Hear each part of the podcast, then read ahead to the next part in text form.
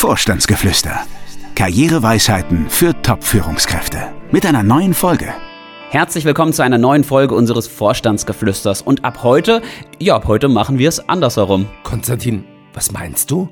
Na, bisher war es ja so, dass wir unseren Podcast immer mit der Weisheit eines Philosophen haben enden lassen. Und ab heute fangen wir immer mit der Weisheit an. Das stimmt. Wobei wir ja nicht nur die Reihenfolge ändern, sondern uns auch thematisch nochmal neu ausrichten. Ja, in den ersten beiden Staffeln haben wir uns ja vor allem den Werkzeugen gewidmet, mit denen man es schafft, sich als Topmanager neu zu orientieren. Genau, es ging um so Themen wie verdeckter Stellenmarkt, Karrierefehler, Gestaltung von Arbeitsverträgen. Wir haben uns der Frage gewidmet, wann wird es Zeit, sich einen neuen Job zu suchen. Oder warum können zu viele Fortbildungen der Karriere schaden und so weiter und so weiter. Ja, und alle diese Folgen sind ja auch nach wie vor abrufbar. Völlig richtig. Entweder direkt auf unserer Internetseite www.vogel-detambell.de slash podcast oder über die Podcast-Plattformen, also Spotify, iTunes und ach, was es da sonst noch so alles gibt. Eigentlich überall, wo es Podcasts gibt. So ist es, genau. Und jetzt in der dritten Staffel wollen wir ja noch mehr bieten als Werkzeuge, um an eine neue Top-Position zu kommen. Er ist Coach, erfolgreicher Autor und seit mehr als 20 Jahren berät er Top-Manager. Jetzt gibt Dr. Daniel Detambell im Gespräch mit Konstantin Müller Einblick in Themen und Trends auf Führungsebene. Sie hören Vorstandsgeflüster. Karriereweisheiten für Top-Führungskräfte. Ja, und damit herzlich willkommen in unserer dritten Staffel. Ja, mehr bieten als nur Werkzeuge. Darum geht's, denn ja, das ist ja ein Anliegen, das im Grunde alle Top-Managerinnen und Manager, die ich seit Jahren berate, immer wieder formulieren. Es geht den meisten, wenn es denn darum geht, sich beruflich neu zu orientieren, nicht einfach nur darum, irgendeinen neuen Job zu finden, der gut bezahlt ist, sondern einen Job, der auch für einen selbst sinnstiftend ist, der einem Erfüllung bringt. Das heißt, es geht eigentlich immer auch um die großen Fragen des Lebens. Ja, denn Beruf und Privatleben lassen sich ja zumindest auf Top-Level nicht wirklich gut voneinander trennen. Und daher ist es umso wichtiger, dass man im Beruf auch Erfüllung findet, denn sonst ist das Leben auf einmal vorbei und außer viel Geld auf dem Konto ist nichts übrig geblieben. Ja, und ich vermute mal, dass die großen Fragen des Lebens für dich auch schon immer ein Thema waren, denn du hast ja mal Philosophie studiert. Das stimmt. Das ist zwar schon 30 Jahre her, mein Studium, aber schon in jungen Jahren haben mich diese zentralen Fragen, die ja doch jeden von uns immer mal wieder umtreiben, nicht losgelassen. Also Fragen nach dem Sinn des Lebens? Ja, aber auch danach, wie man glücklich wird oder um es mal weniger poetisch zu sagen, wie muss man sein Leben gestalten, dass man es am Ende des Lebens nicht bereut? Die meisten Menschen, so habe ich mal gelesen, bereuen am Ende ja nicht das, was sie getan haben, sondern das, was sie nicht getan haben. Das scheint wohl zu stimmen. Deswegen die Idee, beginnend mit der heutigen Folge uns bei den großen Philosophen immer mal wieder Ideen und Anregungen zu holen, die nicht nur dazu beitragen, dass wir eine erfolgreiche Karriere machen, sondern eben auch gleichzeitig erfolgreich unser Leben gestalten. Und deswegen haben wir unserem Vorstandsgeflüster auch noch einen neuen Untertitel gegeben, nämlich Karriereweisheiten für Top-Führungskräfte. Sehr schön. Der klingt gut. Es geht ja nicht nur darum, irgendwelche Zitate zu zitieren, sondern diese im Leben umzusetzen. So ist es. Und das ist ja gerade die Herausforderung oder auch das Problem, mit dem ja die Philosophie immer wieder zu kämpfen hat. Ich meine, Philosophie ist ja in den letzten Jahren wieder populärer geworden und es kann ja auch nicht schaden, über sich und das Leben nachzudenken und zu hoffentlich klugen Erkenntnissen zu kommen. Wichtiger aber scheint mir noch zu sein, dass man bei diesen Einsichten eben nicht stehen bleibt, sondern es schafft, sie ganz konkret umzusetzen. Ja, und das dürfte ja nicht immer ganz einfach sein. Das stimmt. Aber Konstantin, gerade deswegen braucht es uns. Völlig richtig. Also, womit legst du heute los? Mit Heraklit, berühmter griechischer Philosoph, der im 5. Jahrhundert vor Christus lebte. Die philosophische Erkenntnis. Die lautet, alles fließt.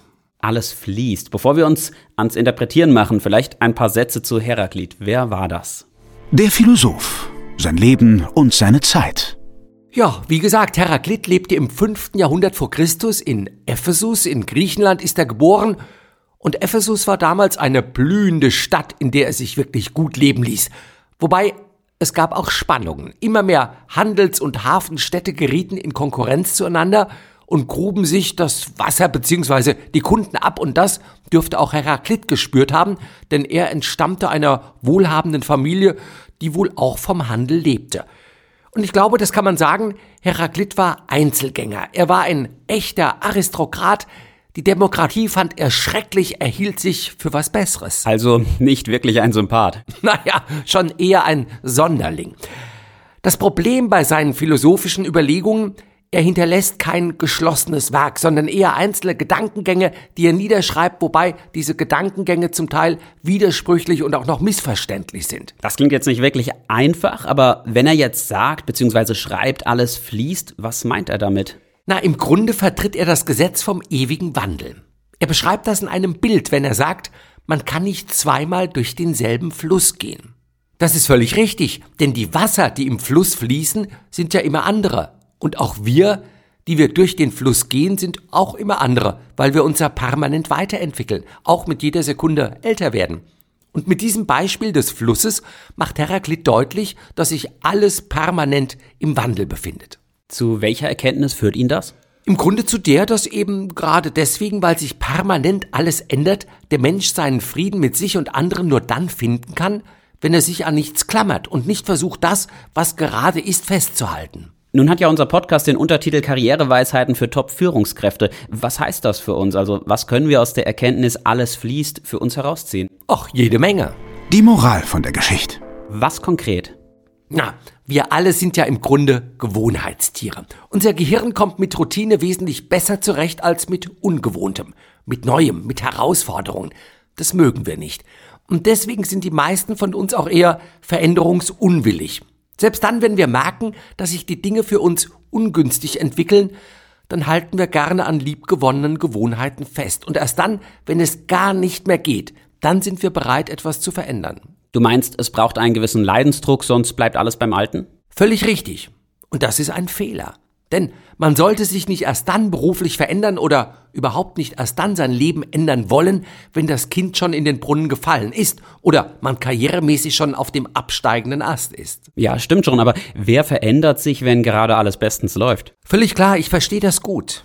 Mir geht's da selbst auch nicht anders. Und dennoch, sich nicht festzuklammern, sondern immer wieder Neues zuzulassen, das ist das, was man aus Heraklits Aussage alles fließt ziehen kann. Und das ist ja, was meiner Meinung nach auch und Erfahrung auch nach die Manager erfolgreich macht. Es gibt den Spruch, wenn der Wind der Veränderung weht, dann bauen die einen Mauern und die anderen Windmühlen. Ich habe diesen Spruch hier vor paar Folgen schon mal zitiert. Und ja, Veränderung zulassen, weil man weiß, dass sich permanent alles ändert und Veränderung sich eben auch nicht aufhalten lässt. Ja, und das erleben wir im Moment ja sowieso sehr deutlich. Rezession, Inflation, Energiepreise, unsere gewohnte Welt verändert sich. Und auch darauf müssen sich Top-Manager einstellen.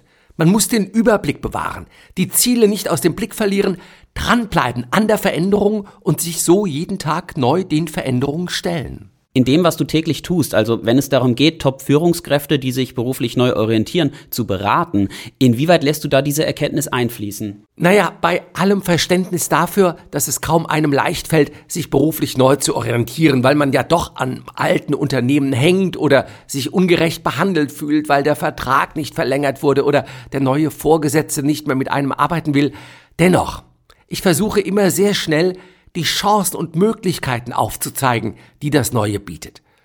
Also, ich könnte es anders sagen. Es macht meines Erachtens wenig Sinn, seine Zeit damit zu verbringen, sich monatelang damit zu beschäftigen, dass man seinen Job verloren hat. Was aber die meisten vermutlich erstmal tun. Ja, unbestritten. Und wie gesagt, ich verstehe das. Aber wenn ich sehe, wie viel Zeit und Nerven und zum Teil auch Geld an dieser Stelle investiert wird, dann kann ich das zwar emotional durchaus verstehen, es scheint mir aber wesentlich ratsamer, diese Energie in die Zukunft zu investieren. Also die Vergangenheit abzuschließen und sich auf den Weg zu etwas Neuem zu machen. Und das ist auch die Erfahrung, die ich dann immer mache. Sobald man sieht, dieses Unternehmen interessiert sich für mich oder hier möchte man mich kennenlernen, da werde ich eingeladen zum Vorstellungsgespräch, ja, dann kann man wesentlich schneller die Vergangenheit Vergangenheit sein lassen und sich wirklich wieder der Zukunft zuwenden. Ich merke schon, alles fließt. Wer das für sich akzeptiert und im Neuen, in der Veränderung die Chancen sieht und wahrnimmt, der macht alles richtig. Konstantin, besser könnte ich es auch nicht zusammenfassen. Das ist ein passendes Schlusswort für heute. Vielen Dank. Ja, dann freuen wir uns auf unsere nächste Folge. Bis dahin eine gute Zeit, in der es uns sicherlich nicht langweilig wird. Denn, und da hat Heraklit wirklich recht, alles fließt. Nichts bleibt, wie es war. Haben Sie Fragen? Dann schreiben Sie uns. Info at vogel-detambell.de Alle Folgen finden Sie auch auf unserer Internetseite www.vogel-detambell.de slash podcast. Vorstandsgeflüster. Karriereweisheiten für Top-Führungskräfte.